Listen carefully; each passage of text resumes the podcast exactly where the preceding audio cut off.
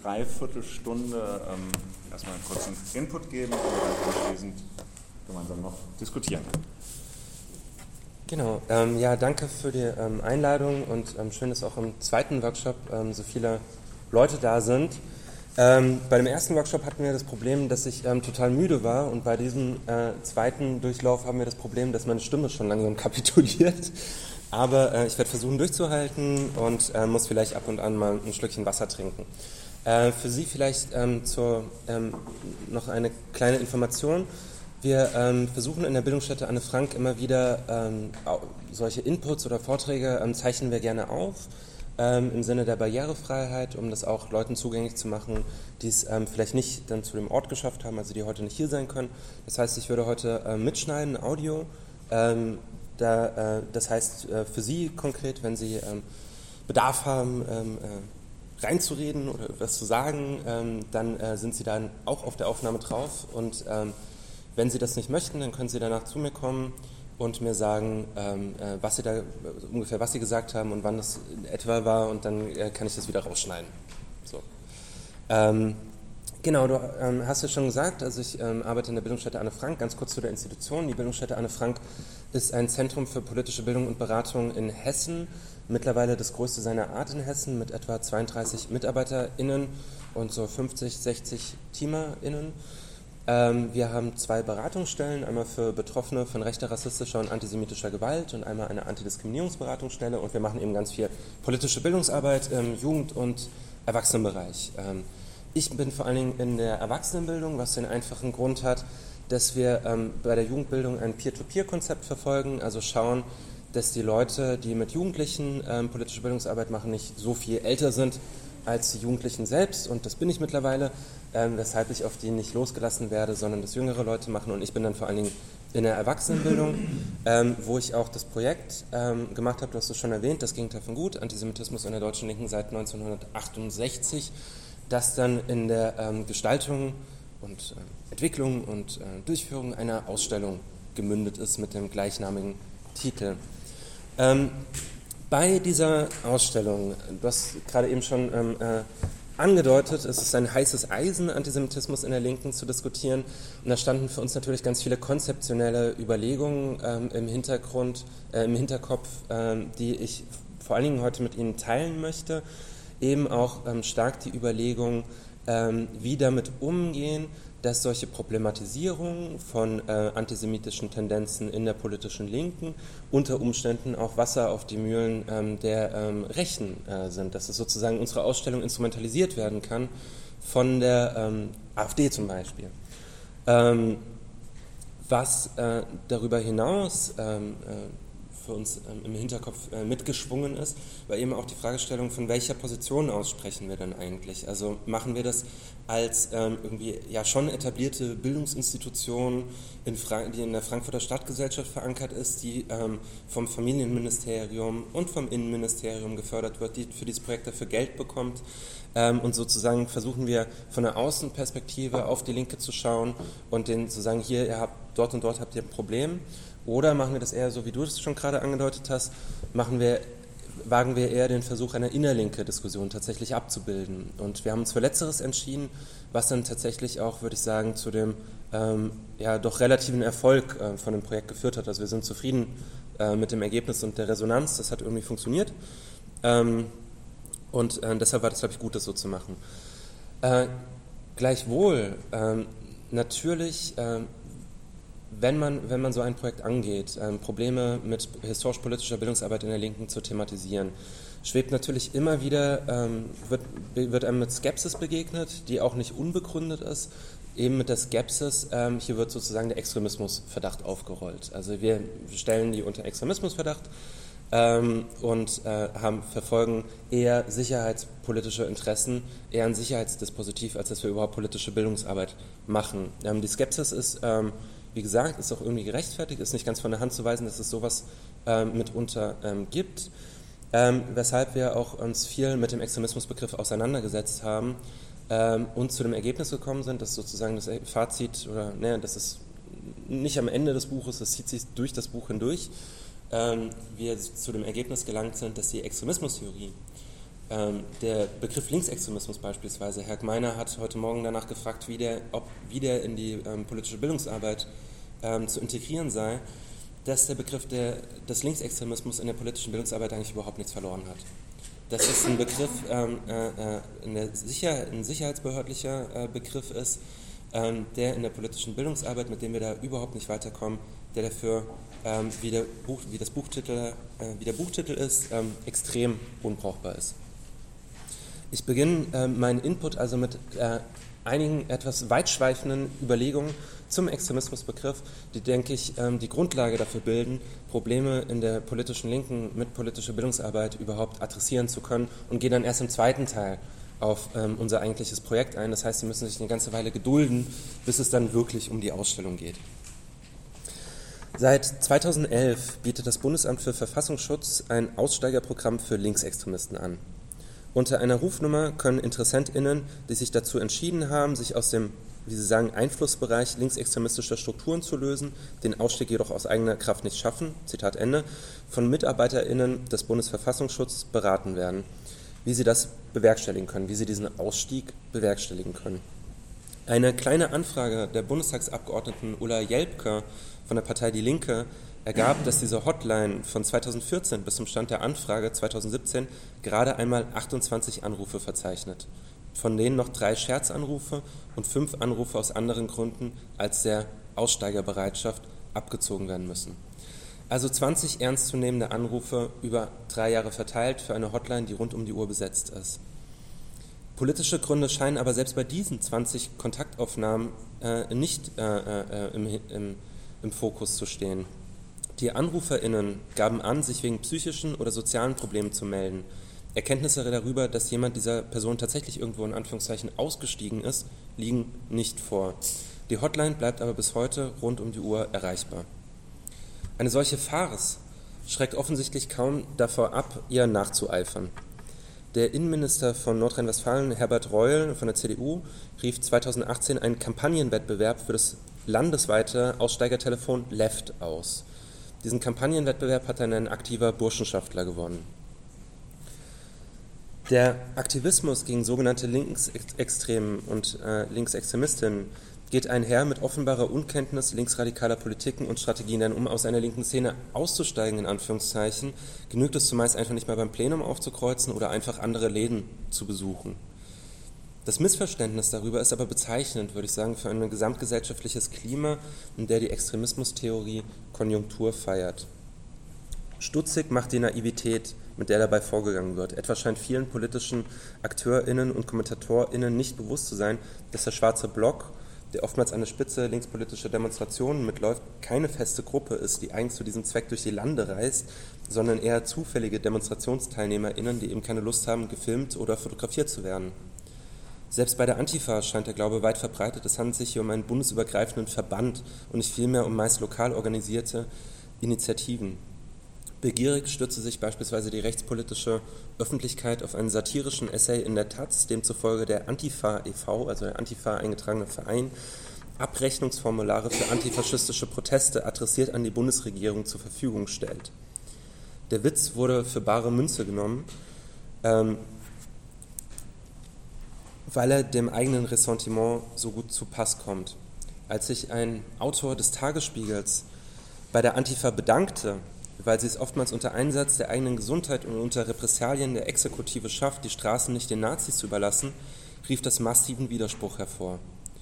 Dabei bringt dieser Autor aus dem Tagesspiegel, denke ich, ähm, das Problem äh, meines Erachtens relativ gut auf den Punkt, wenn er schreibt, Zitat, gegen Nazis protestieren ist gut, aber das kann man doch auch anders machen. Dieser Satz kommt meist aus dem Mund von Leuten, die überhaupt nichts gegen Nazis unternehmen oder Symbolpolitik machen, ohne irgendwas zu erreichen, außer dem eigenen guten Gefühl. Zitat Ende. Die Untätigkeit gegen grassierenden Faschismus auf der Straße und in den Parlamenten zu unternehmen, wird flankiert von Hufeisenmodellen, die den Unterschied zwischen linksradikalen Antifaschismus und Antikapitalismus und Rechtsextremismus oder Islamismus nivelliert, also einebnet. Wichtigster Exponent für diese so unterkomplexe wie eingängige Extremismustheorie ist wohl Eckhard Jesse, in dessen mit Tom Mannewitz jüngst herausgegebene Handbuch Extremismusforschung, das liegt übrigens auch da vorne, wenn Sie mal drin rumblättern möchten, der also ähm, in diesem Handbuch Extremismusforschung Jürgen P. Lang schreiben lässt und ihn darlegen lässt, was das denn das Problem am, in Anführungszeichen, Linksextremismus sein soll. Also Jürgen Lang aus dem Handbuch ähm, Extremismusforschung.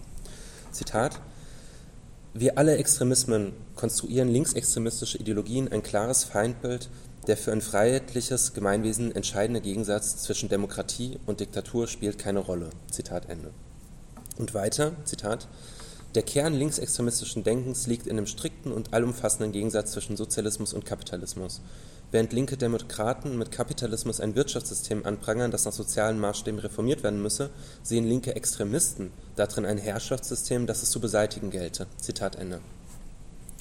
Dass ein Wirtschaftssystem gleichzeitig auch ein Herrschaftssystem sein kann und das eben nicht erst seit dem Kapitalismus, sondern natürlich auch im Feudalismus, das leuchtet dem Verfasser wohl nicht ein.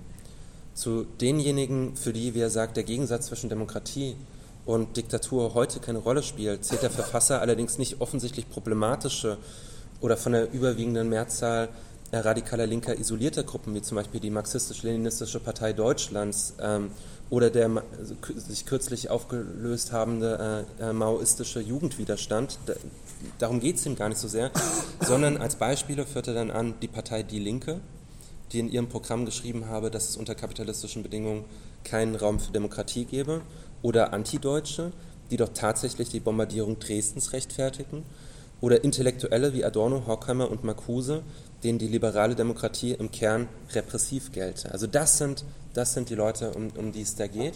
Ähm, nicht etwa die MLPD oder der Jugendwiderstand, es geht um Marcuse, es geht um die Partei Die Linke, es geht um Antideutsche, die ähm, deutschen Nationalismus kritisieren. Begleitet werden diese haarsträubenden Vereinfachungen von geschichtsrevisionistischen Thesen. Die, Zitat aus dem Artikel, KPD hatte ihren Anteil daran, dass die Nationalsozialisten die Weimarer Republik zu Grabe trugen. Zitat Ende.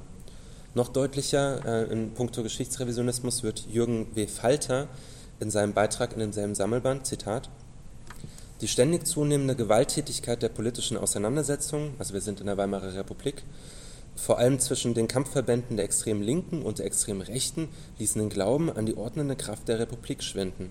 Selbst wenn eine Machtübernahme von links unrealistisch war, spielten Bolschewismusfurcht und die Angst vor einem möglichen kommunistischen Umsturz der NSDAP in die Hände. So gesehen gehörte der politische Extremismus zu den Totengräbern der Weimarer Republik. Ein Wort zum Schulterschluss der konservativen Kräfte mit dem Nationalsozialismus, der dann ja wirklich zum Ende der Weimarer Republik geführt hat, sucht man in diesem Beitrag vergebens.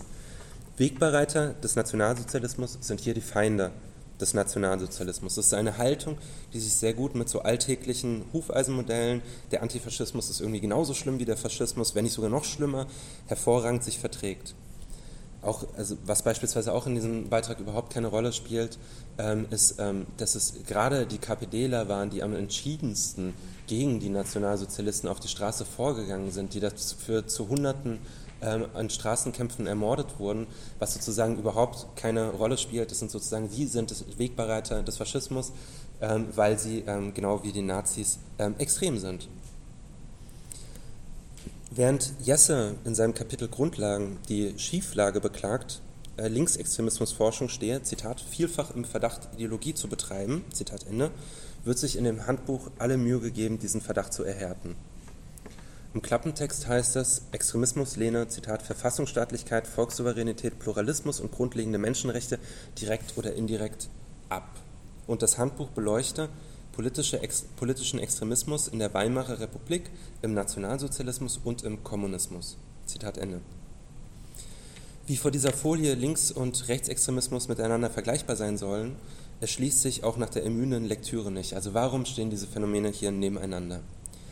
Wer zudem nach politischem Extremismus im Nationalsozialismus sucht, also ernsthaft danach fragt, ähm, nach politischem Extremismus im Nationalsozialismus, sagt damit eigentlich wenig mehr aus, als dass man vom Nationalsozialismus einfach jeden Begriff verloren hat oder noch nie einen hatte und ihm im konzeptionellen einerlei verharmlost, wo dann eben auch noch irgendwie Kommunismus und was weiß ich noch nicht alles mit reinspielt. Die völkischen Strömungen, die derzeit in Deutschland ansetzen, Parlamente, Straßen, Bühnen und Universitäten zu erobern, finden auf ihrem Feldzug gegen die Demokratie in der Extremismustheorie, in dem Extremismusbegriff, ein mächtiges, begriffliches und auch handlungspraktisches Instrumentarium vor, das ihnen von dem selbsternannten bürgerlichen Milieu bereitgestellt wurde. Im Sprechen über Gesellschaft, in Behörden, in Akademien und in Medien ist ein Hufeisenmodell populär geworden, nach welchem eine vermeintliche Mitte der Gesellschaft von ihren Rändern bedroht wird, die sich einander annähern. Also das Hufeisen, die Enden nähern sich ja näher unten einander an. Das Bild ist so einfach wie eingängig. Eine Triade aus Extremismen, Islamismus, Rechtsextremismus und Linksextremismus. Manchmal ähm, werden da noch welche hinzugenommen, zum Beispiel bei der ähm, Polizeistatistik der politisch motivierten Kriminalität gibt es ja noch sowas wie ausländische Ideologien. Äh, äh, ähm, da werden dann wahrscheinlich ähm, ähm, äh, kurdische Proteste mit Öcalan fahren neben äh, den grauen Wölfen eingereiht also eine Kategorie, die irgendwie ähm, hochgradig schwammig ist, aber die gibt es ja irgendwie, es gibt ja noch so mehrere Konstrukte, aber ich denke, die drei großen sind eben Islamismus, Ex Rechtsextremismus, Linksextremismus. Und diese Triade arbeitet daran, die freiheitlich-demokratische Grundordnung zu zerstören. Dieses simplifizierende Verständnis, dieses sehr vereinfachende Verständnis von Gesellschaft ist auf den ersten Blick eben so einleuchtend, so praktisch und auch so konsensuell geworden, dass es gar nicht so leicht ist, Gesellschaft überhaupt auch anders zu denken, nämlich eben als ein Ganzes, das von inneren Widersprüchen durchzogen ist. Die grundlegende Unterschiedlichkeit der aneinandergereihten Phänomene wird anhand vermeintlicher Ähnlichkeiten eingeebnet. Ähnlichkeiten zwischen diesen Phänomenen. Dazu gehören zum Beispiel die Feindschaft gegenüber Freiheit und Demokratie, die im Fall der meisten linken Bewegungen vor allem eine fälschliche zugeschriebene ist. Insbesondere führt die Gleichsetzung oder das Nebeneinanderstellen von Rechtsextremismus und in Anführungszeichen Linksextremismus dabei nur allzu oft dazu, ersteres, den Rechtsextremismus, auf Kosten von letzterem, dem sogenannten Linksextremismus, zu verharmlosen. Wo rassistische Angriffe auf Menschen mit vielfach tödlichem Ausgang mit brennenden Autos bei den G20-Protesten ernsthaft verglichen werden, da ist eine Schieflage entstanden, welche die Wahrung von Besitzstand mit Menschenleben aufwiegt. Die Parallelisierung verschleiert außerdem, dass die politische Programmatik diametral auseinandergeht. Die radikale Linke strebt ungeachtet ihrer starken Heterogenität prinzipiell eine Gesellschaft an, in welcher sich nach einem Wort Adornos ohne Angst verschieden sein lässt dass sie sich dabei auch immer wieder hinter diesen Anspruch zurückfällt, dass sie dabei auch immer wieder hinter diesen Anspruch zurückfällt und sich auch gelegentlich in der Wahl ihrer Mittel vergreift, soll dabei auf keinen Fall unter den Tisch fallen, sondern das ist Aufgabe ähm, der politischen Bildungsarbeit, darauf auch hinzuweisen. Die völkische Rechte im Gegensatz dazu, diese bedient sich wiederum Menschen, eines menschenverachtenden Partikularismus, der die autochtone Stammeskultur brutal gegen alles abdichtet, was als fremd erscheint. Auf der Ebene der politischen Ziele werden also die Ideale der Aufklärung, die Forderung nach Einlösung ihrer Versprechen neben die Ideologie des stumpfen Hasses auf Differenz gestellt. Darüber hinaus hat die Konstruktion einer gesellschaftlichen Mitte, von welcher aus es dann Rändern geben äh, äh könnte, also das steckt ja sozusagen mit drin in der Extremismusbegriff, es gibt diese Ränder und dann gibt es die, die Mitte. Diese Konstruktion der Mitte ist in sich bereits fragwürdig, denn was gehört eigentlich zu dieser Mitte und was nicht? Augenscheinlich, also auf den ersten Blick, ist die Mitte etwas ziemlich Bedeutsames, was total wichtig ist, was man unbedingt bewahren muss. Zahlreiche Studien ähm, künden zum Beispiel von einer verlorenen Mitte oder einem Volk ohne Mitte. Also es sind ähm, zwei groß angelegte Studien gewesen, die auch gar nicht schlecht sind, aber äh, den Wahl der Titel finde ich ähm, ähm, äh, unglücklich. Sämtliche Parteien werben damit, äh, die Mitte zu repräsentieren. Also wirklich sämtliche Parteien geben für sich an, für die Mitte zu sprechen. Ulf Katritzka notierte dazu jüngst, ob also politisch, kulturell oder gesellschaftlich gedeutet, die Mitte der Gesellschaft erscheint wesentlicher als das Ganze, dessen Teil sie doch ist. Also die Mitte der Gesellschaft erscheint wesentlicher als das Ganze der Gesellschaft. Der Autor Ulf Katritzka arbeitet heraus, dass er, wie er sagt, Mythos Mitte historisch vor allem dazu gedient habe, die Klassenfrage zu entsorgen und gesellschaftliche Widersprüche zugunsten einer soziodemografischen Fantasie, einer Fiktion zu ignorieren. Die Fiktion der Mitte befriedet soziale Konflikte, indem sie Gemeinsamkeiten schafft, wobei ihr die Extremismustheorie oder der Extremismusbegriff behilflich ist. Sie stiftet eine Gemeinsamkeit im Negativen. Die Gemeinsamkeit eben nicht extrem zu sein. Der Antagonismus, äh, der Widerstreit in der öffentlichen Debatte zwischen der Mitte und ihren Rändern, ihren vermeintlichen Rändern, ist eine Art Reinigungsritual, das abspalten soll, was einfach nicht dazugehören darf. Gesellschaft, in der wir doch alle leben, wird in arbiträre, wird in zufällige Teile zersprengt um sich selbst zu vergewissern, dass es so etwas bei uns nicht gibt. Bei uns gibt es doch keinen Antisemitismus. Den gibt es nur bei den Linken oder bei den Rechtsextremen. Aber doch nicht bei uns.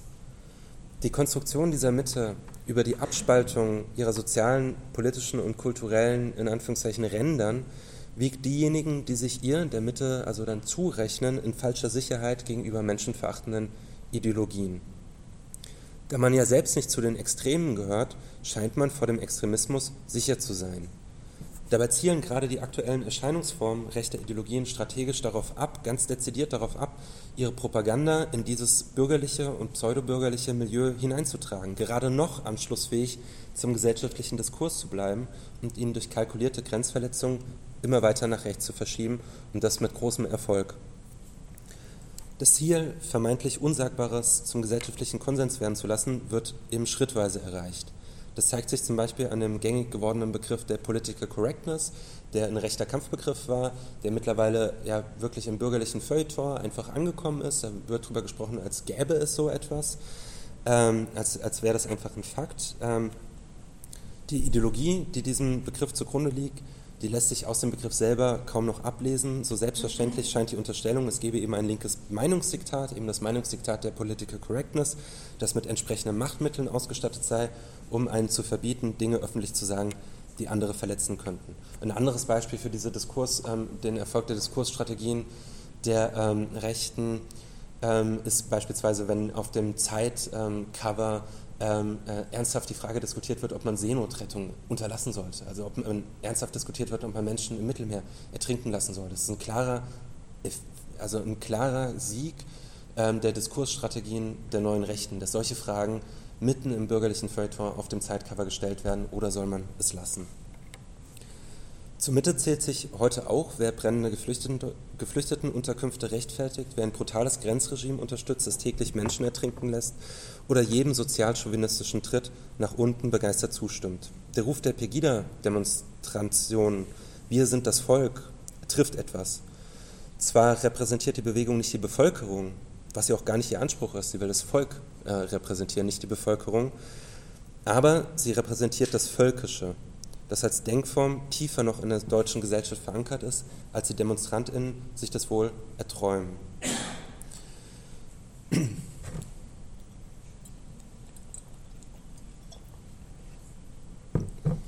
Die Extremismustheorie wird flankiert von der Kontakt- bzw. Ansteckungshypothese, nach welcher jede Person, die mit linksextrem markierten Personen in Berührung kommt, einer Szene zugerechnet wird und fortan als verdächtig gilt. Umgekehrt, mit Blick auf die angeblich andere Seite des Uferrandes, weist dieser Mechanismus aber allerdings immer wieder eine verblüffende Funktionsstörung auf. In der Logik des Verdachts braucht es keine Beweise, keine Durchführung oder Planung einer Straftat, sondern allein die Mutmaßung, jemand könne die Neigung dazu verspüren, eben extremistisch sein. Der Verfassungsschutz ist die Institution, die über diesen Verdacht richtet, ihn erhärtet oder verwirft, selbst aber über jeden Verdacht, ja auch der direkten Konfrontation mit tatsächlichen Verfehlungen wie im NSU-Prozess erhaben sein will. Mit wem wurdest du gesehen? In welchen Kreisen verkehrst du? Was für politische Vorlieben und Ambitionen hast du, die dem Verfassungsschutz nicht genehm sein könnten? Der Verdacht hat den Charakter eines Gerüchts in dem Sinne, dass man sich gegen ihn eigentlich kaum zur Wehr setzen kann. Wie Josef K. in Kafkas berühmten Roman ähm, Der Prozess genügt die Verleumdung um eine Behördenspirale in Gang zu setzen, die der verdächtigen Person nicht mehr zugänglich ist. Der normative Dreh- und Angepunkt äh, dieses Verdachts ist die freiheitlich-demokratische Grundordnung.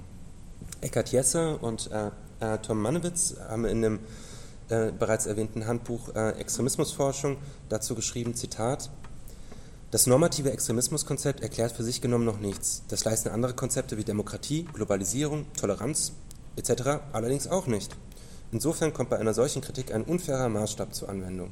Zudem setzt die zugehörige Forschung die empirische Phänomene als, als, extremistisch klassifiziert, also wie die eigene Forschung, die die beiden Autoren betreiben, diese nicht gleich.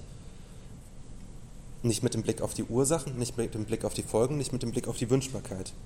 Sie behauptet nur, diese Phänomene teilen eine Gemeinsamkeit, mit einzelnen oder allen Institutionen konstitutioneller Demokratie nicht vereinbar zu sein. Zitat Ende. Es stimmt, äh, Begriffe wie Demokratie oder Toleranz sind für sich genommen inhaltlich unterbestimmt. sind, äh, wie wir, du hast vorhin gesagt, ähm, ich komme so aus der psychoanalytischen Ecke, wie wir da sagen, äh, sie sind leere Signifikanten, um deren Bedeutung allerdings vehement gestritten wird. Der Kniff, mit dem die Autoren auf ihre Kritiken reagieren, und es ist bereits ähm, um einige Meter zurückgerudert, das ist bereits eine Reaktion auf Kritiken, was ich gerade vorgelesen habe. Der Kniff, mit dem sie darauf reagieren, besteht nun darin, rechtspositivistisch zu suggerieren, die freiheitlich-demokratische Grundordnung wäre nicht ebenfalls inhaltlich unterbestimmt und der Auseinandersetzung offen. Dabei wird äh, um die Auslegung davon äh, viel gestritten. Dabei sind bürgerliche Grundrechte auch keineswegs auf Bäumen gewachsen, sondern wurden erkämpft, teilweise auch gegen erbitterten Widerstand gegen die Staatsgewalt. Also diese, Frei diese äh, Rechte aus der freiheitlich-demokratischen Grundordnung etc., die kommen nicht aus dem Nichts, ähm, äh, sondern um diese Rechte wurde gestritten und um diese Rechte wird auch immer noch gestritten. Ähm, äh, äh, bis vor kurzer Zeit war Ver Ver Vergewaltigung in der Ehe war legal, Homosexualität stand unter Strafe. Das waren sozusagen, das waren äh, Proteste gegen äh, die Staatsgewalt, die für die Etablierung dieser Rechte gesorgt haben. Die Extremismustheoretiker schwingen sich zu Richtern auf, die sich anmaßen, entscheiden zu können, wer im Sinne der Grundordnung handelt und wer nicht. Und dabei ist diese Wissenschaft, die sie betreiben, nicht wertfrei, auch wenn sie das selbst gerne behaupten. Ihre Akteurinnen und Akteure sind oftmals mit dem Verfassungsschutz, mit dem rechten Klüngel, mit nationalkonservativen oder schlimmerem personell verbandelt. Der Extremismusbegriff verschleiert also mehr, als er erhält. Er macht vergleichbar, was nicht vergleichbar ist und konstruiert darüber die befriedende Illusion einer gesellschaftlichen Mitte, an deren sozialen und politischen Rändern lediglich die Probleme auftauchen, mit denen man sich nicht mehr so genau befassen möchte. Antisemitismus, Rassismus, Sexismus etc. sind aber keine Phänomene, die sich exklusiv in Extremismen verordnen lassen, sondern gesamtgesellschaftliche Ideologien, deren Konstitutionsbedingungen nur versteht, wer von Gesellschaft sich einen Begriff macht.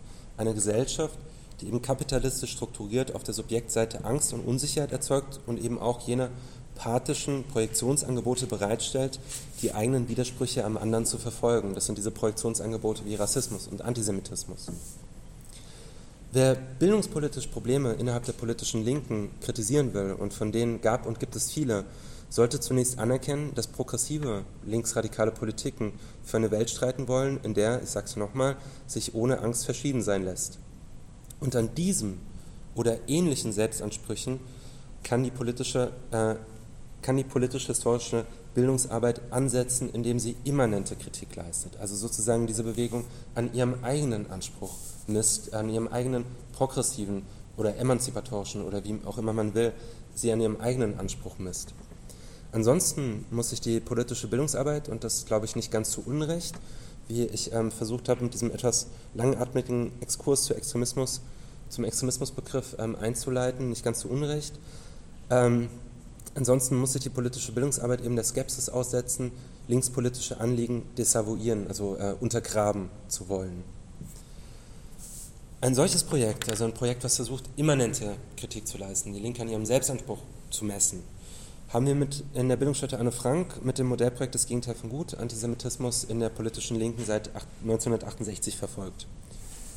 Der Titel Das Gegenteil von Gut äh, soll dabei, dabei, bereits in Anlehnung an Jean Amary die eigentümliche Dialektik linken Antisemitismus beinhalten, der eben einerseits ganz wörtlich das Gegenteil von gut, also das Schlechte überhaupt ist, und andererseits sprichwörtlich gut gemeint daherkommt. Also Sie kennen das Sprichwort, das Gegenteil von gut ist gut gemeint, und er kommt sozusagen mit einem gut gemeint, mit einem guten Gewissen äh, daher. Jean Amarin notierte dazu 1969, Zitat Amarin, feststeht, der Antisemitismus, enthalten im Anti-Israelismus oder Antizionismus wie das Gewitter in der Wolke, ist wiederum ehrbar. Zitat Ende. Mit dieser Ehrbarkeit ist in etwa gesagt, dass vermittelt über Chiffren Israel und Zionismus, Antisemitismus gesellschaftsfähig, mithin konsensuell wird. Also indem statt äh, von Jüdinnen und Juden die Rede äh, ist, statt dass von denen die Rede ist, ist dann von Israel oder dem Zionismus oder so die Rede und dadurch wird er gesellschaftlich anschlussfähig, also ehrbar in Anführungszeichen. Hinzufügen zu diesen Chiffren lassen sich etwa Verschwörungstheorien und verdinglichende, meist personalisierte, personalisierende Kapitalismuskritiken, die einen eingeschränkten, sinistren, bösartigen Personenkreis für alle Übel der Moderne allgemein und im Kapitalismus insbesondere verantwortlich machen. Wo in diesem so einfachen wie falschen Ausweg geflüchtet wird, verliert die Politik, die linke Politik, ihren progressiven Anspruch. Antisemitismus ist eben eine, ist viel mehr als ein Vorurteil. Antisemitismus ist eine Denkform, die der richtigen Analyse gesellschaftlicher Verhältnisse im Weg steht, den Blick auf sie versperrt und damit auch deren Kritik verunmöglicht. Wo geglaubt wird, dass einige gierige Banker äh, an der Malaise des Kapitalismus schuld seien oder des, die Zinsgeldknechtschaft oder irgendwie sowas und eben nicht, nicht das Kapitalverhältnis selbst kritisiert wird. Oder wo die für die Rechte von Frauen und People of Color gestritten werden soll, aber diese Rechte gleichzeitig Jüdinnen und Juden vorenthalten werden, da geht der Selbstanspruch von Gesellschaftskritik verloren. Eine halbe Aufklärung ist eben keine. Im Klima der gegenwärtigen völkischen, neurechten und rechtspopulistischen Konjunktur, der eben Antisemitismus ein ganz äh, konstitutiver Bestandteil ist, Antisemitismus ist daraus überhaupt nicht wegzudenken, kann danach gefragt werden und sollte auch danach gefragt werden, warum denn ausgerechnet jetzt in dieser Zeit so eine Ausstellung über Antisemitismus in der politischen Linken notwendig sein soll.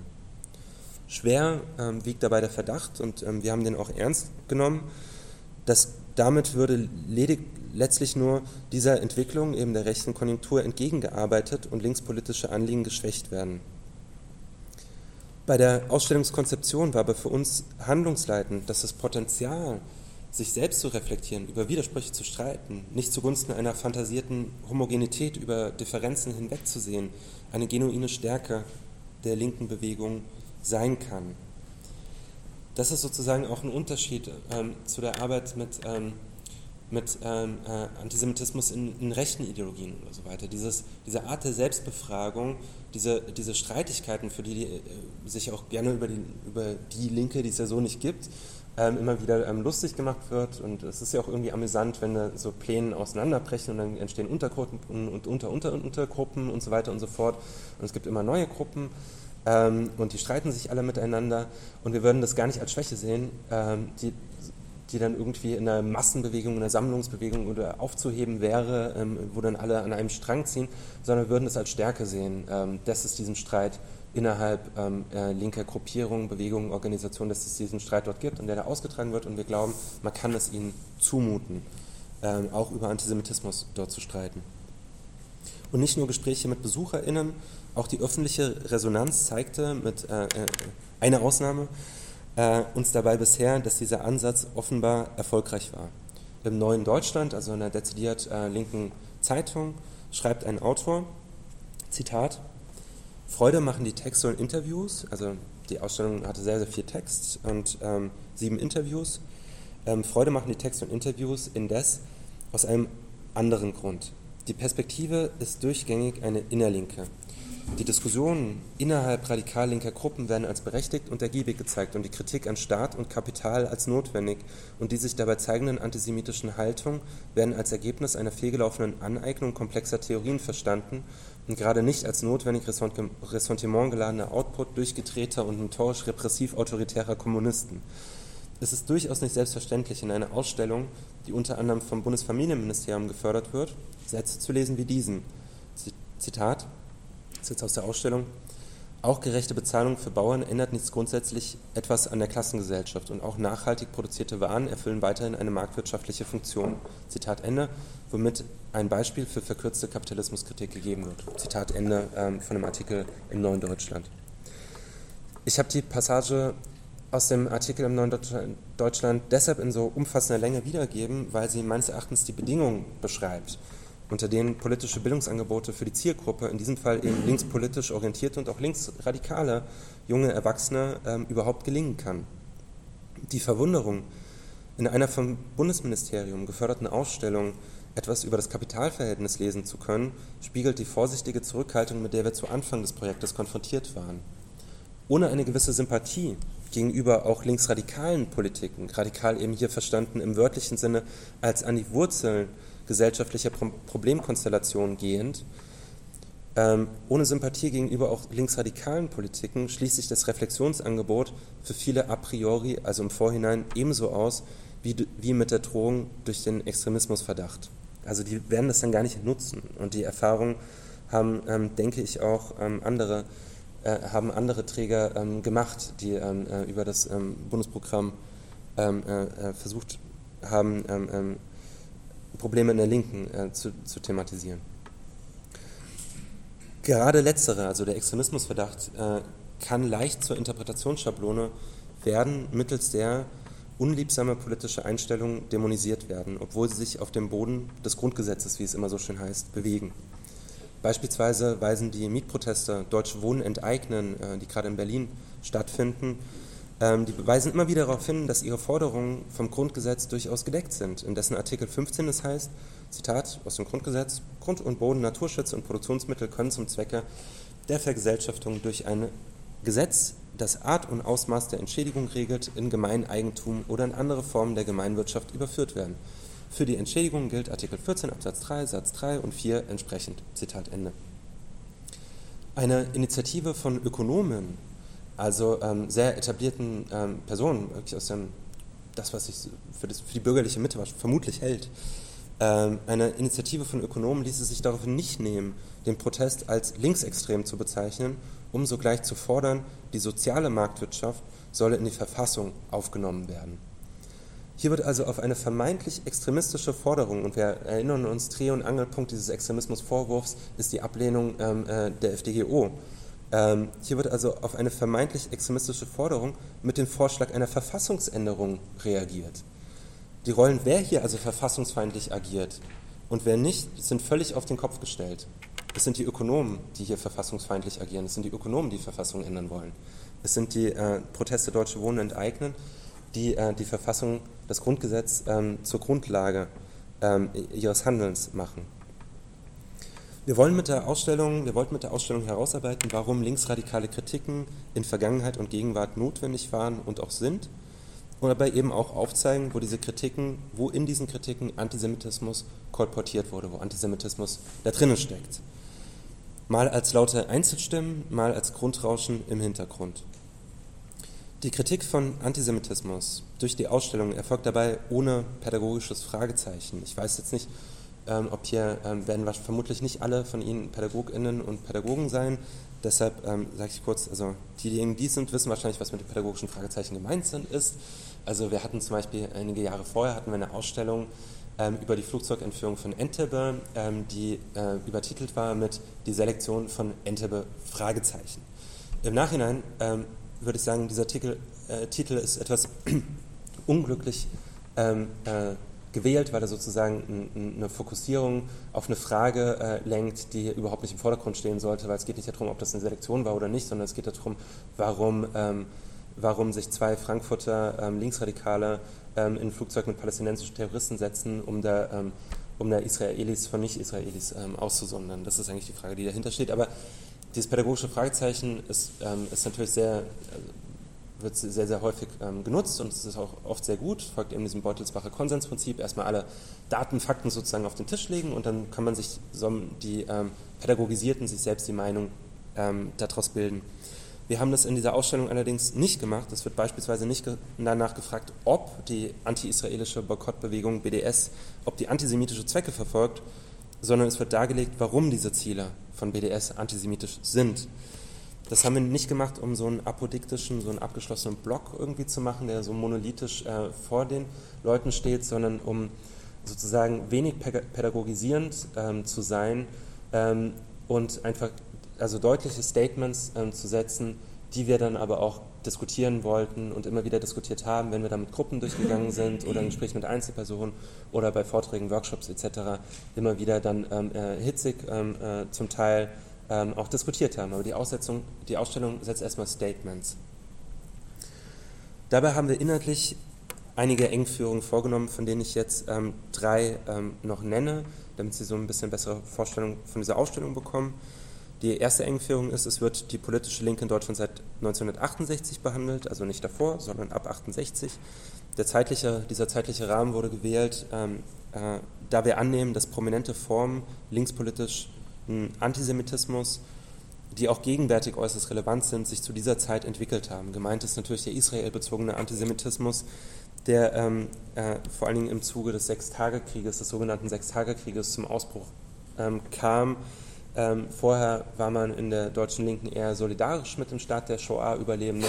Nach ähm, 67, als dieser ähm, Staat sich nicht mehr gemäß der eigenen, ähm, Identifizierung verhalten hat, sich nämlich als ein wehrhafter Staat ähm, herausgestellt hat, ist die Stimmung gekippt und in den Anti-Israelismus ähm, äh, stellenweise äh, gemündet. Also das ist sozusagen in dieser Zeit entstanden, 67, 68, manche sagen auch erst 69, aber deshalb haben wir sozusagen dieses, uns dieses Stichdatum genommen. Natürlich haben Formen regressiver Kapitalismuskritik oder auch Verschwörungstheorien eine viel, viel längere Geschichte, aber diese Besonderheit erschien es uns angebracht sein zu lassen, ab 68 eben zu beginnen. Die zweite Einschränkung, die wir vorgenommen haben, die Ausstellung fokussiert linksradikale Politiken im Begriffsverständnis, wie ich das ähm, vorhin skizziert habe. Linksliberale oder sozialdemokratische Positionen werden da eher seltener angesprochen. Ähm, ab und zu schon, etwa wenn es ähm, um das äh, Gedicht von Günter Grass äh, was gesagt werden muss, geht. Ähm, aber äh, es ist eher eine Seltenheit. Ähm, es geht vor allen Dingen um linksradikale Politiken, obwohl auch in den linksliberalen oder sozialdemokratischen Politiken ähm, Wesentliches äh, zu besprechen wäre. Und zuletzt ist die dritte Einschränkung, geht eben der Blick nach Westdeutschland. Ähm, die Geschichte von Antisemitismus in der DDR hätte schlichtweg den Rahmen dieser Ausstellung gesprengt. Wir haben darüber auch mal eine Ausstellung gehabt ähm, und das wäre sozusagen, das hätte das Ganze nochmal überfordert. Auch wenn die Ausstellung einen dezidiert historischen Ansatz verfolgt, behandelt sie die beschriebenen Phänomene doch nicht als abgeschlossen, sondern fragt danach, welche Bedeutung die geschichtlichen Ereignisse für die Gegenwart, welche Kontinuitäten sich bis heute tradiert haben. Um die erhoffte Reflexion anzustoßen, haben wir einen möglichst lebensweltlich orientierten Zugang gewählt. Die politische Identität in Anführungszeichen äh, schlägt sich ja nicht nur an der Wahlurne oder in äh, dezidiert politischen Diskussionen nieder, sondern in ganz alltäglichen Dingen, an die wir versucht haben anzuknüpfen. Die Ausstellung folgt einer Topografie von Räumen in und an denen linkspolitische Kritiken geübt worden sind. Diese Räume sind Straße, Wohnung, Supermarkt, Universität, Bühne und Kiosk. Um die Arbeitsweise zu illustrieren, ähm, gehe ich kurz auf einen Raum ein, äh, nämlich den Raum der Straße. Da gibt es dann immer so eine Tafel, die sozusagen wie so einen Grundkonflikt skizziert und dann verschiedene Tafeln ähm, und Interviews, ähm, die ähm, auf bestimmte Daten eingeht, die uns irgendwie exemplarisch für diesen Grundkonflikt ähm, gelten. Auf der Straße werden linksradikale Politiken vielleicht am deutlichsten sichtbar. Das Handgemenge, in dem hier Kritik geäußert wird, macht es notwendig, diese Kritik stark zu vereinfachen, wodurch sie Gefahr läuft, anschlussfähig an antisemitische Denkformen zu werden oder an antisemitische Bilder zu werden. Also wenn ich auf der Straße ähm, eine da kann ich keinen ähm, äh, Marx-Adorno-Lesekreis äh, ähm, starten. Das habe ich zwar auch schon gesehen, dass das passiert ist, aber ähm, wenn man ähm, sozusagen ähm, ja, also da herumläuft in der Demonstration, dann äh, werden Parolen skandiert, es wird auf Transparente geschrieben, etc. Und da ähm, passt keine ähm, äh, grundsätzliche ähm, Kritik drauf, sondern es muss sozusagen stark vereinfacht werden, um äh, überhaupt ähm, äh, Wirkungen da erzielen zu können. Es ist sozusagen notwendig, dass es vereinfacht wird, aber manchmal ist diese Vereinfachung, sind diese Vereinfachungen eben ähm, problematisch, weil sie Bilder anrufen, die in einer bestimmten Tradition stehen. Kapitalismus ist ein abstraktes Beziehungsgefüge, an dem alle jeden Tag ihren Anteil haben. Also man kann da nicht einfach aussteigen, auch die ähm, Besetzer im Hambacher Forst ähm, haben Teil am Kapitalismus, alle haben, Teil, äh, alle haben an der Reproduktion des Kapitalismus ihren Anteil. Kapitalismus hat keine Adresse, bei der man klingeln und sich beschweren kann. Und dennoch suchen sich große Demonstrationen gerne symbolträchtige Institutionen oder Einzelpersonen raus, an die die Kritik adressiert werden soll. Beispielsweise bei Blockupy in Frankfurt die Europäische Zentralbank oder so.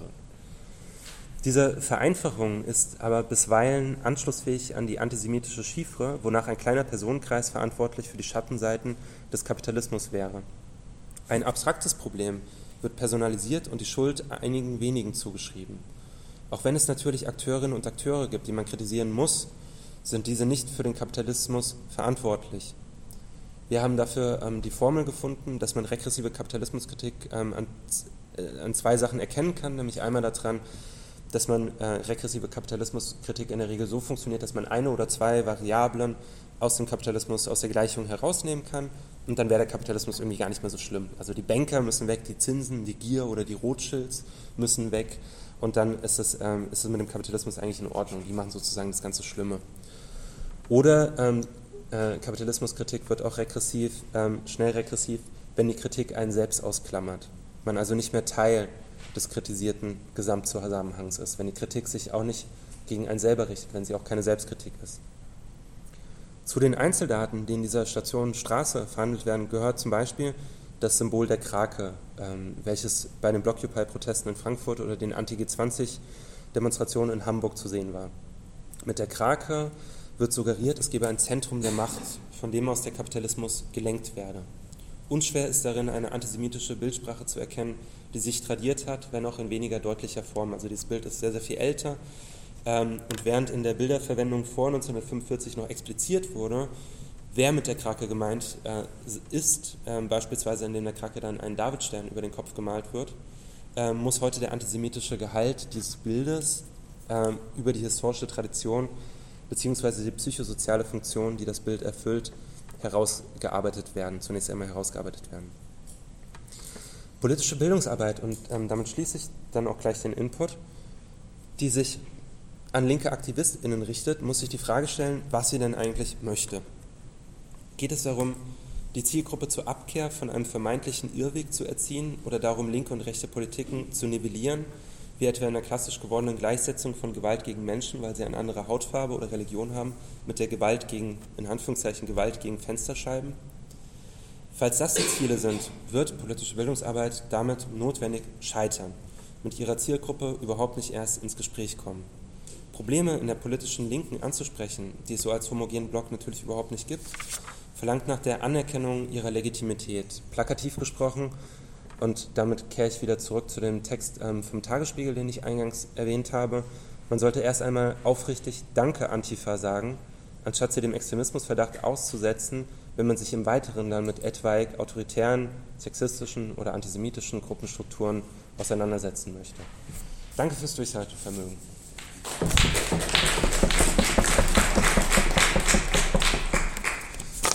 Vielen Dank, Tom, für den sehr dichten, äh, auch durchaus kontroversen äh, Vortrag, äh, der auch mich, also gerade der erste Teil zum Extremismusbegriff, als jemand, der sagt, äh, politikwissenschaftlich kann man zu manchen Fragestellungen durchaus ganz sinnvoll damit arbeiten. Ähm, es reizt natürlich auch Widerspruch hervor, ich, ähm, also ohne mich dann mit allem, was darunter publiziert wird, gemein machen zu wollen.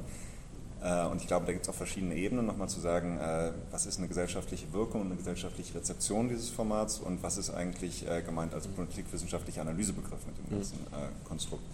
Aber ähm, ich will jetzt hier gar nicht groß loslegen, sondern erstmal Ihnen gern das Wort. Ich will mal etwas für die Ausstellung wissen. Ich habe ja gar nicht gesehen, du mhm. verteidigst die, ohne dass, ich das, dass, dass eine Kritik gefunden wurde. Also, äh, ich habe mir früher dieses, wie ist das nochmal, ähm, Wahrheit macht frei hm? Diesen Film, die 90er war, mit äh, Münchner Neonazi, der nach Auschwitz fuhr. Ich habe die Sachen vorher angesehen mhm. ne? und habe dann mit die Sachen an, meine Kritik entwickelt und dann habe ich mir dann die äh, mhm. Verteidigung und die Angriffe gegen Produkte äh, mhm. sozusagen, also die ästhetischen Produkte dann angehört. Jetzt stehe ich hier, ohne das mhm. Produkt zu kennen und mhm. darüber reden. Das ja. Ja. Kannst du dir mal vorstellen, wissen, was sie ja, ja, Also ähm, genau, also das war sozusagen jetzt auch keine Verteidigungsschrift, die ich ähm, äh, gelesen habe, sondern sozusagen unsere konzeptionellen Überlegungen, sozusagen, wie man in bestimmte Fallen nicht reintappt oder was sozusagen die Kritik ähm, daran wäre oder was, was, was unter Umständen passieren könnte. Und ich glaube, dass gerade bei diesem Thema, ähm, wenn man damit irgendeinen Erfolg erzielen möchte, ähm, das wichtig ist, das eben vorher zu tun. Jetzt haben Sie aber ähm, äh, genau nach der Ausstellung gefragt, wie die eigentlich so aufgebaut ist. Ähm, also ich habe ja im zweiten Teil so ein bisschen darüber gesprochen, also das ist eine Wanderausstellung, die wir gemacht haben, die jetzt zuerst in der Bildungsstätte eben gezeigt worden ist. Dann ähm, ab, hatte, legt es eine kleine Pause ein und ist im März dann in Wiesbaden. Ähm, das ist eine Ausstellung mit diesen sechs Stationen, eben verschiedene Räume, die diese Stationen repräsentieren, in denen bestimmte Konflikte skizziert werden, äh, in denen Antisemitismus in der Linken zum Tragen kam. Also beispielsweise ist das äh, ich habe vorhin über die Straße geredet. Wenn ich jetzt zum Beispiel an die Station Wohnung denke, dann sind das zum Beispiel, ähm, ist, es, ist es vor allen Dingen historisch der Frankfurter Häuserkampf, ähm, der Antisemitismus, der dort ähm, ähm dem damaligen Vorsitzenden der jüdischen Gemeinde ähm, Ignaz Bubis entgegengeschlagen ist, die antisemitischen Untertöne, die es da drin gab, ähm, aber auch sozusagen verkürzte Kritiken in aktuellen Gentrifizierungsdebatten, äh, äh, sonderbare Sichtweisen oder Idealisierung ähm, ähm, beispielsweise von AkteurInnen ähm, der Kommune 1, wie Dieter Kunzelmann etc. Solche, äh, solche Konflikte werden dort an dieser Station skizziert. Bei der Universität geht es dann beispielsweise viel um Campus Antisemitism, also Antisemitismus, ähm, wie er derzeit in, ähm, in postkolonialen und äh, nicht nur, aber ähm, tatsächlich gehäuft ähm, postkolonialen und queer-theoretischen, queer-feministischen Disziplinen leider ähm, immer wieder zum Tragen kommt. Das ist da zum Beispiel ein großes Thema. Bei der Station Bühne ähm, geht es um die, ähm, geht es beispielsweise um den um das Stück äh, von äh, Fassbinder, die Stadt der Müll und der Tod ähm, äh, und die Konflikte, die um dieses Stück herum geführt worden sind, ähm, auch wie die, wie die jüdische Gemeinde Frankfurt das das erste Mal geschafft hat ähm, oder das erste Mal ähm, tatsächlich also öffentlichkeitswirksam, selbstbewusst ähm, für ihre Sache eingestanden sind.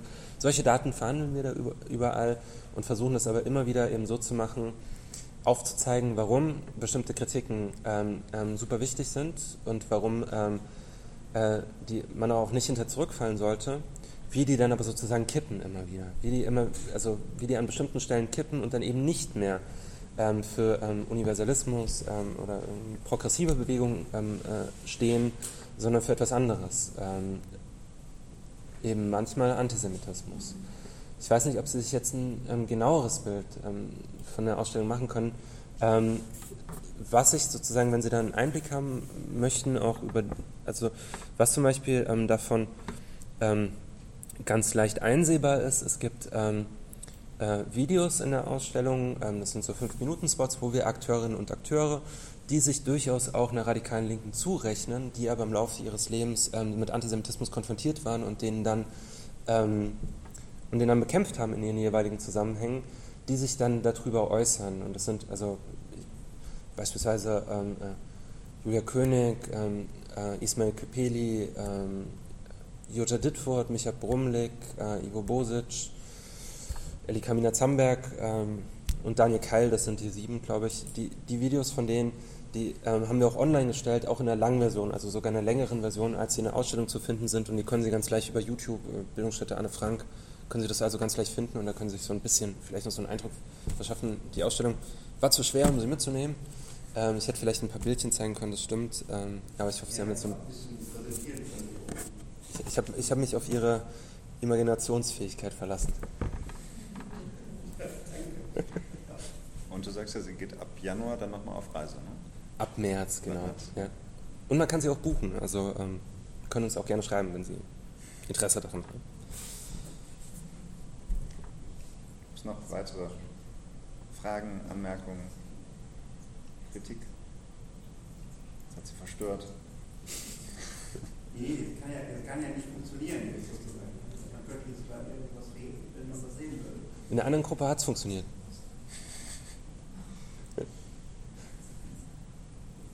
Der, also wenn ich jetzt mal so Leute in der linksradikalen Szenerie der Antideutschen, ist das eher so was Antideutsches da sozusagen präsentiert wird.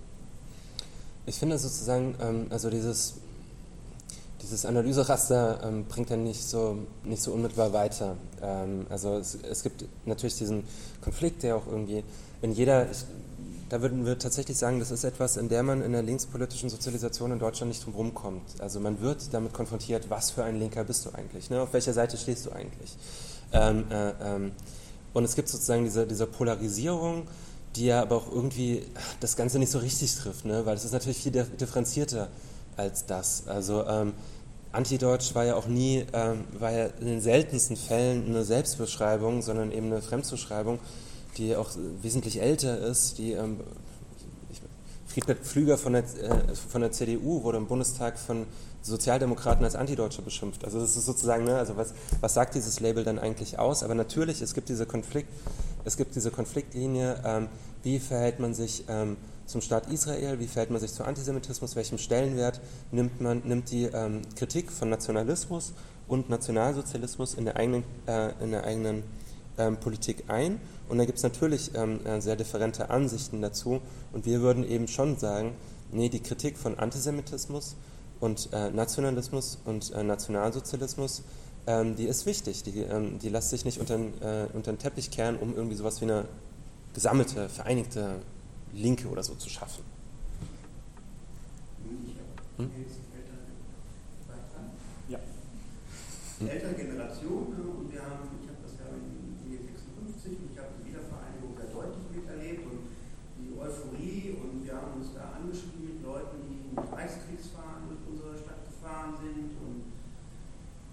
Kieler Grobus und die sind nach Hause gegangen, weil ich dachte, jetzt kriegen wir uns was aufs Maul hier. Und äh, also diesen ganzen, da haben wir damals äh, sehr viel über Nationalismus diskutiert, waren dann auf diese Ludwiger äh, Deutschland-Demonstration 1990 sind wir aus dem Ruhrgebiet dahin gefahren und haben Veranstaltungen dazu gemacht und da war der Großteil dieser Szenerie, in dem ich mich bewegte, antinationalistisch, weil äh, dieser, dieser Nationalismus Zusammenwachsen, diesem Aufbau dieser, dieser Stimmung und Strömung und der Fußball-Weltmeisterschaft sagen wir eigentlich Tor und Tür geöffnet, äh, den Nationalsozialismus ganz, ganz platt runtergebrochen. Und ähm, da haben wir dann jahrelang Veranstaltungen gemacht aus dem Antisemitismus. Und was dann passierte, sozusagen dieses Aufkommen der, der Antideutschen, die dann sozusagen sich als solche definiert hatten, weil ich kenne das als Feindbegriff sozusagen, was die Nazis in der Bahn uns gegenüber immer gesagt, Antideutsch, und dachten, ja, was soll das denn sein? Immer gar nicht Begriff. Und ähm, da fand ich, war das schon eine, eine ganz andere Form des Antinationalismus, nämlich so eine Ethnisierung und Nationalisierung äh, Israels. Also das ist nicht mit einer eigenen Ethnie, das ist mit einem eigenen positiven Nationalismus und äh, dass da irgendwie ganz andere Verwerfungen dann innerhalb, also innerhalb der linken, radikalen Linken gab es eine Pro-Nationalisierung, eine Pro-Ethnisierung. Nämlich, wenn du jetzt sozusagen Israel oder jüdisch bist, dann ist das gut, wenn du deutsch bist, ist das schlecht. Da wurden eigentlich so Argumentationsstränge eingefügt und auch bei den jugendlichen Szenen Sozialverhalten nachher sind Prügel aufeinander losgegangen sind, ne? weil sich gegenseitig Antisemitismus und sonst was war geworden. Mhm. Also deswegen will ich diesen, deswegen sind aus meiner Szenerie habe ich ganz viele Leute aus diesem Diskurs des Antisemitismus rausgehalten mittlerweile. Weil sozusagen, wenn dem Staat Israel, wenn sie dem Staat Israel Kritik gegenüberbringen, die sofort antisemitisch sind. Mhm. Und es sozusagen dem, diese Beschädigung meiner Person, die nehme ich nicht mehr wahr, die will ich nicht wahrnehmen, die ist unter der Gürtellinie, die ist inkohärent, die ist nicht federführend. Und deswegen haben sich also aus meiner Meinung und aus meiner Perspektive sich sehr viele Leute aus diesem Diskurs mittlerweile herausgehalten. Also es gab ja auch mal, ähm, ist ja auch äh, lange Zeit der Spruch oder Slogan äh, kursiert, ähm, dass alle Nationen gehören abgeschafft, aber Israel zuletzt sozusagen. Ne? Also ich glaube, das be bezeichnet diese ähm, Position ähm, ähm, doch ganz gut. Ähm, da, also sozusagen dieser, dieser israelische Nationalismus oder so in der, in der, deutschen Linken oder in Teilen der deutschen Linken oder antideutschen Linken oder wie, wie auch immer man will, wie auch immer man das, das nennen möchte, der war ja eine Reaktionsbildung auf äh, israelbezogenen Antisemitismus. Also das ist ja nicht aus dem Nichts gekommen, sondern das ist wegen massenhaften Angriffen ähm, und zum Teil also dele dämonisierenden, delegitimierenden äh, Angriffen auf, äh, auf den einzig jüdischen Staat, ähm, der die, den Zufluchtsort äh, äh, der Jüdinnen und Juden weltweit ähm, bildet, die dorthin immer eine Zufluchtsstätte für Antisemitismus finden können, ähm, dass der eben ähm, so stark, so heftig kritisiert worden ist. Und darauf war das ja sozusagen eine Reaktionsbildung. Gleichwohl würde ich auch sagen, dass natürlich Teile, Teile von denen diese Kritik damals geäußert haben, ähm, im Laufe der Zeit, und das, ähm, das stellt sich für, von Woche zu Woche, von Monat zu Monat wird es deutlicher und deutlicher, ähm, ja wirklich einfach ähm, ein bisschen äh, crazy geworden ist. Äh, und auch eigentlich keine, keine wirkliche Antisemitismuskritik mehr verfolgen. Also das, was die Bahamas die Autorin, Autorin da brauche ich nicht gendern, ähm, die Autoren der Bahamas heutzutage ähm, produzieren, dass sie machen sich mit ähm, Antisemiten äh, teilweise gemein, äh, sehen Antisemitismus nur noch bei äh, den Linken und den Muslimen, also begreifen das eben nicht mehr als gesamtgesellschaftliche Konstellation ähm, und tragen diese Israel-Solidarität, was sie darunter verstehen, ist hat vollkommen instrumentalen Charakter für sie. Also das ist ähm, äh, ich, ich, möchte daran erinnern, dass ähm, Justus Wertmüller, der Herausgeber der Bahamas, ähm, zur Beschneidungsdebatte sich zu Wort gemeldet hat und da von einem barbarischen Blutkult äh, gesprochen hat und solche Sachen. Also das sind wirklich ganz klassisch antijudaistische, noch nicht mal antisemitische, sondern antijudaistische äh, Motive, die da eingeflochten sind. Thomas Maul, ähm, äh, regelmäßiger Autor bei der Bahamas, ähm, schreibt ähm, vom Nationalsozialismus als eine Orientalisierung ähm, äh, des, äh, äh, des, des, Westens, Westeuropas der Nationalsozialismus eine Orientalisierung gewesen, was einfach Nolte, also den äh, bekannten Nolte aus dem Historikerstreit, der von der asiatischen Tat Auschwitz als asiatische Tat gesprochen hat, einfach nur nochmal aufwärmt. Und von diesen Beispielen konnte ich jetzt ganz, ganz viele nennen von Autoren, die irgendwie Soros äh, für den größten Strippenzieher halten und so weiter, die also eigentlich diese, diese Antisemitismuskritik nur noch vollkommen instrumentell vor sich hertragen, ähm, die aber nicht mehr ernsthaft abzukaufen ist. Die nennen sich aber auch nicht mehr ne, Antideutsch, die nennen sich jetzt ideologiekritisch jetzt schon in den Untiefen. Das sind wirklich, das sind wirklich Szene-Untiefen. Mhm. Äh. Vielleicht, genau. Ähm, ich habe tatsächlich nochmal eine ganz anders gelagerte Frage. Und zwar in der Ausstellung befasst ihr oder habt ihr euch, befasst ihr euch äh, da ausschließlich mit der westdeutschen Linken, mit der westdeutschen mhm. linken Antisemitismus? Weil für mich stellt sich die ganze Frage, also ich frage mich die ganze Zeit, in der DDR gab es hundertprozentig auch Antisemitismus und auch sicherlich links gelagerten mhm. Antisemitismus. Und habt ihr den irgendwie mit betrachtet? Habt ihr den ganz explizit ausgeklammert? Und wenn ja, warum? Ähm, oder also gibt es Bestrebungen, sich diesbezüglich auch irgendwie mal Gedanken zu machen, auch irgendwie die vor der Wiedervereinigung sich auch sozusagen äh, wegen Antisemitismus in, in, in Ostdeutschland anzugucken? Ähm Genau, also ich äh, hatte ja vorhin kurz äh, von diesen drei Einschränkungen ähm, geredet und bin da vielleicht drüber so ein bisschen drüber gehaspelt. Aber genau, wir haben es dezidiert ausgeklammert. Überhaupt nicht aus inhaltlichen Gründen, aus Platzgründen. Und wir hatten schon mal eine Ausstellung zu Antisemitismus in der DDR. Und das ist natürlich, also das ist einfach ein Riesenthema. Ähm, äh, also angefangen von der, ähm, davon, dass man sozusagen auch, dass man äh, die, ähm, die jüdischen ähm, Opfer der Shoah eigentlich überhaupt nicht ähm, als solche ähm, äh, ernst genommen hat, sondern dann irgendwie Widerstandskämpfern irgendwie zuschlagen musste, weil man das irgendwie nicht akzeptieren konnte, dass sie ermordet wurden, weil sie Jüdinnen und Juden waren. Das ist sozusagen der Antisemitismus vom Nationalsozialismus als konstitutiver Bestandteil des Nationalsozialismus überhaupt nicht keine Rolle gespielt hat, ähm, äh, sondern man sozusagen ähm, äh, ja, das, das eigentlich nur als Fortführung, als besonders brutale Fortführung ähm, des Kapitalismus irgendwie gesehen hat, eben die ähm, Dimitrov-These ähm, etc. Aber auch natürlich, ähm, dass es in der DDR, auch in, in der Partei, aber auch darunter, darunter ähm, ja, natürlich massenhaft ähm, Antisemitismus, auch Anti-Israelismus, dass man Terroristen beherbergt hat und so weiter und so fort. Da gibt es einfach, es gibt super viel zu finden. Wir hatten da zum Beispiel mal Gregor Gysi auch zu dem Thema eingeladen, der auch irgendwie erzählt hat, dass sein, sein Vater dann auch irgendwie, irgendwie einen Anruf bekommen hat, wo, wo sie wo da irgendwie in einem, in einem, Gebiet, ich weiß nicht, wo der, wo der eigentlich, das kann man wahrscheinlich googeln, wo die herkommen, äh, wo die gelebt haben, aber wo irgendwie sein Vater einen Anruf bekommen habe, ähm, so Gregor Gysi, ähm, und gefragt worden ist, ob er Jude sei, weil das sozusagen erhoben werden sollte, wie viele Juden da in dem Gebiet leben. Und dann stelle ich natürlich die gruselige Frage, wozu soll sowas erhoben werden, ne? ähm, von staatlicher Seite aus. Und darüber wäre super viel zu sagen. Wir haben es halt nicht gemacht in der Ausstellung. Das ist schade, ähm, aber und vor allen Dingen ist es auch schade, weil sich zum Teil auch westdeutscher äh, Antisemitismus in der Linken, zum Teil nicht ohne den ostdeutschen Antisemitismus in der Linken, glaube ich, in manchen Punkten gar nicht verstehen lässt. Ähm, aber wir hatten nur 50 Quadratmeter. Es war keine Kritik, es war für mich ja. tatsächlich äh, irgendwie der. Ne? Ich wollte jetzt nochmal nachdenken. Ja. Hm. ja. Also dazu kann man zum Beispiel irgendwie Lektüre, wenn jemand das Thema interessiert, kann man auf jeden Fall ähm, Thomas Hauri ähm, immer empfehlen, der dazu grundlegende, grundlegende Arbeit geschrieben hat. Ähm, Hauri mit ähm, Y hinten, sehr empfehlenswert.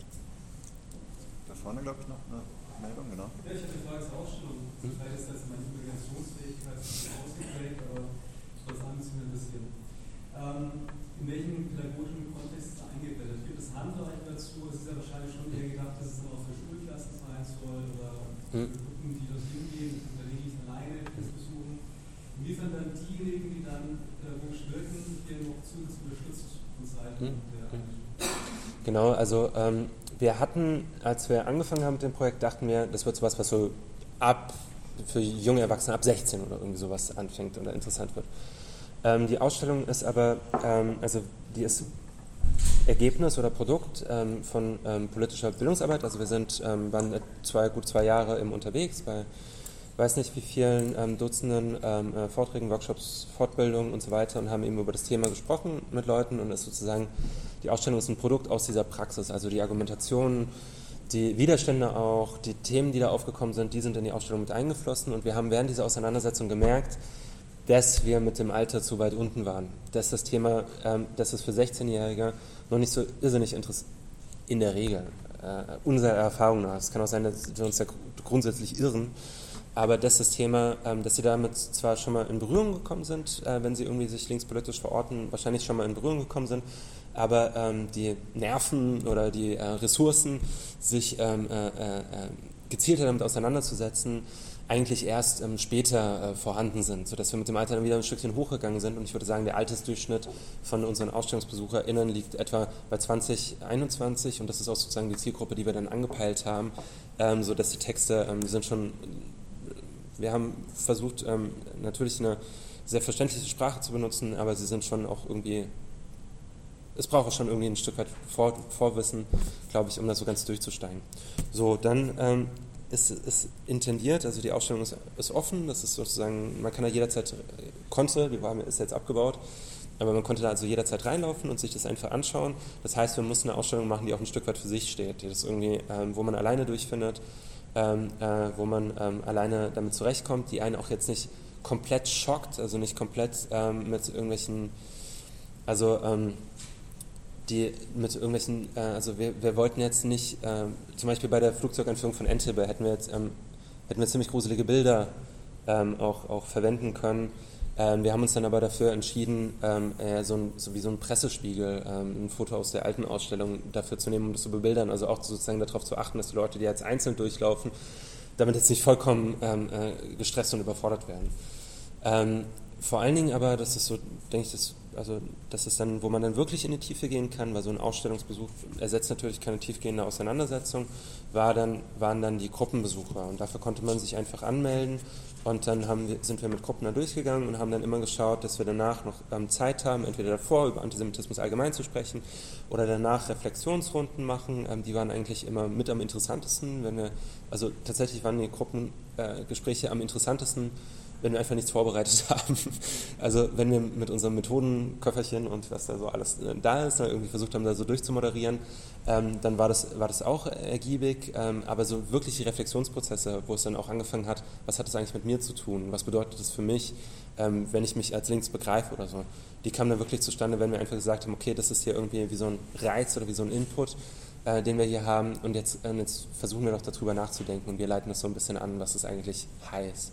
Und da kam, da kam sehr, sehr spannende, sehr, sehr spannende ähm, ähm, Sachen zum Vorschein, wie das Ganze gewirkt hat. Ähm, das sind ganz unterschiedliche Gruppen. Ähm, also äh, es gibt, ähm, also vor allen Dingen waren es Gruppen, die sich tatsächlich auch als links verstanden haben. Ich überlege gerade. Ja, also in der überwiegenden Mehrheit, es, war, es gab dann zum Beispiel auch die ähm, ähm, jüdische Gemeinde, ähm, hat, auch eine, äh, hat auch eine Exkursion äh, dorthin gemacht, ähm, etc., aber eben auch viele linke Gruppen.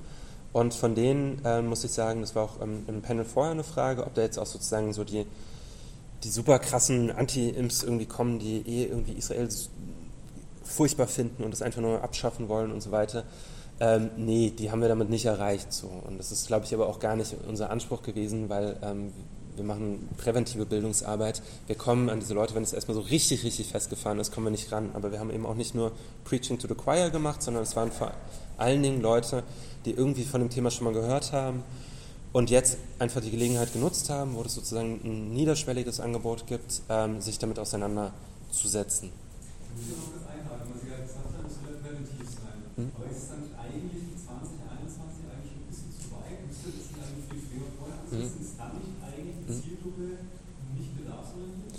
Also mit, ähm, mit was äh, Antisemitismuskritik angeht, ähm, setzen wir sehr, sehr viel früher an. Also darunter ist auch eine Ausstellung, ähm, ähm, die ist Anfang des Jahres neu gemacht worden, die ist auch mit wesentlich mehr Budget gemacht worden und so super interaktiv. Also Leute gehen da mit so Tablets durch, vor, vor allen Dingen an Jugendliche richtet, die heißt ähm, äh, Lernlabor Anne Frank Morgen mehr. Ähm, morgen mehr, ähm, wenn Sie das im Tagebuch kennen, ist der, so endet der erste Eintrag ähm, im Tagebuch, nachdem äh, die Familie Frank untergetaucht ist. Ähm, und ähm, in, in, dieser Ausstellung, da geht es vor allen Dingen um Menschenrechtspädagogik, aber eben auch um das Leben von Anne Frank und ihr Tagebuch und was das vor allen Dingen uns, für uns heute sagt. Und da versuchen wir eben immer auch, also da wird immer auch Antisemitismus besprochen und es wird sozusagen schon sehr viel früher besprochen. Und die Ausrichtung, die Ausstellung, also da waren auch schon Zehnjährige drin. Also ab, ab elf, zwölf Jahren ist das alles überhaupt kein Problem. Und da fangen wir sozusagen damit an. Es gibt auch einige Projekte, ähm, wir arbeiten zum Beispiel mit dem ähm, Fritz-Bauer-Institut in Frankfurt zusammen, da gibt es das Pädagogische Zentrum und da ähm, gibt es, ähm, da arbeiten wir, äh, da gibt es zum Beispiel ein Projekt, wo wir auch mit zusammenarbeiten, die ähm, sowas wie Antisemitismusprävention schon im Kindergarten anbieten. So. Aber ähm, es ist, äh, also wir, wir, setzen damit durchaus früher an, aber Antisemitismus in der Linken dezidiert sozusagen dieses, dieses Themenfeld. Das ähm, machen wir nicht mit, ähm, oder das hat, vielleicht sind wir auch einfach zu blöd, das ähm, richtig zu machen, das kann auch gut sein. Aber ähm, für, für, uns hat sich das als gangbar herausgestellt, das später anzusetzen und Antisemitismus allgemein, mit gerne irgendwie Exkursen über die Linke, wenn gewünscht, ähm, das dann früher zu machen und dezidiert nur dazu später. Gerne. Ließ sich auch diskutieren, ob überhaupt äh, Prävention nur bis zu einem bestimmten Alter stattfinden kann oder ob man nicht das viel weiter fassen müsste, dass man sagt, auch im Erwachsenenalter kann man immer weiter noch Prävention nee, machen. Das ist nicht die Frage, wenn es eben da ist, Prävention ist, dann ist zumindest der ja. Ansatz schon so weit möglich beginnen und es ist eine Frage, an wen wir in Kirchen oder wen sich dann ein. Wie gesagt, das ist Ausführung. Ja.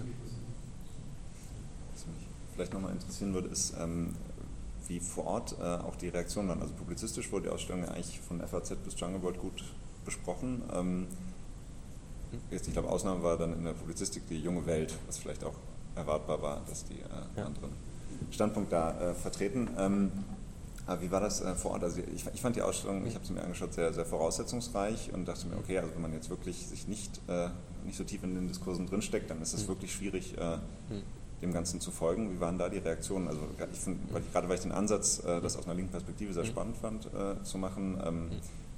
wäre ich auf die Reaktionen gespannt. Ja. Also die Ausstellung ist eine, ist eine Zumutung.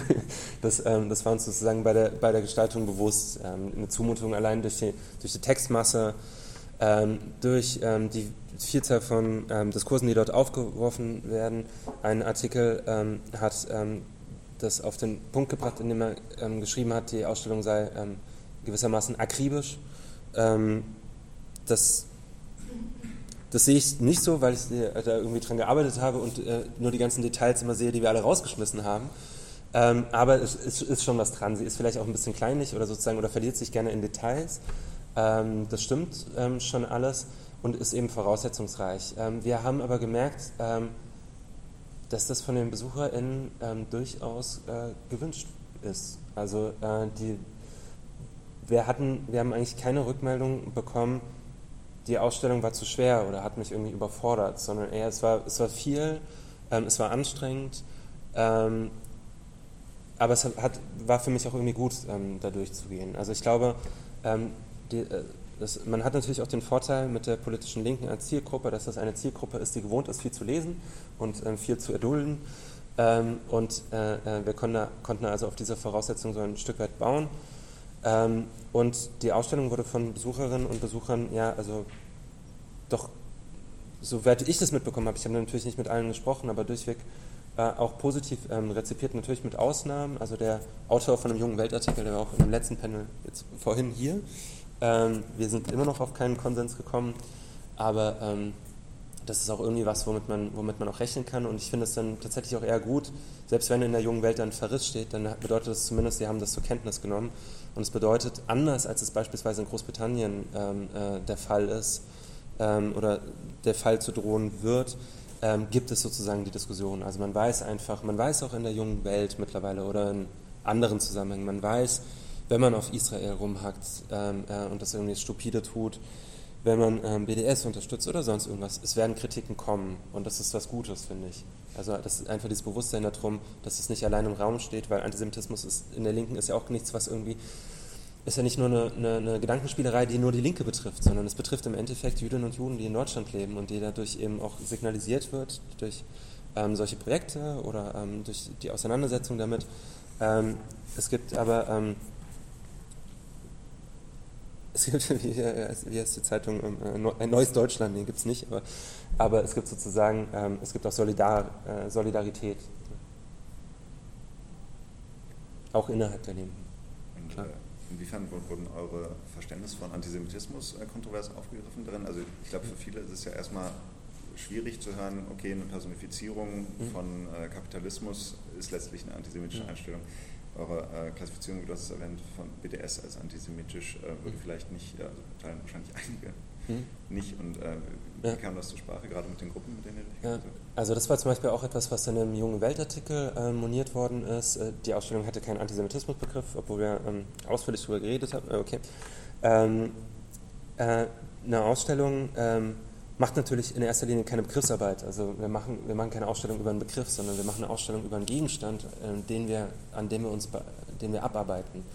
Ähm, was sozusagen die Herausforderung war, war dann immer wieder zu zeigen, genau wie du gerade ähm, gesagt hast, gerade gefragt hast, immer wieder zu zeigen, was denn eigentlich an den einzelnen Daten ähm, problematisch ist. Das kann ich einerseits machen, indem ich auf die historischen Traditionslinien hinweise, das ist immer der einfachste Weg. Der noch einfachste Weg, ein einfacherer Weg ist, ähm, Betroffenenperspektive aufzurufen. Also wenn ich beispielsweise sagen, erklären muss, ähm, was an dem Stück ähm, die äh, Stadt, der Müll und äh, der Tod von Rainer Werner Fassbinder ähm, antisemitisch sein soll, dann kann ich es mir auch einfach machen und einfach sagen, die jüdische Gemeinde hat es als antisemitisch empfunden und deshalb sollte dieses Stück nicht aufgeführt werden. In dieser Gemeinde sind Holocaust-Überlebende, äh, die sich davon äh, äh schwer ähm, äh, gekränkt fühlen.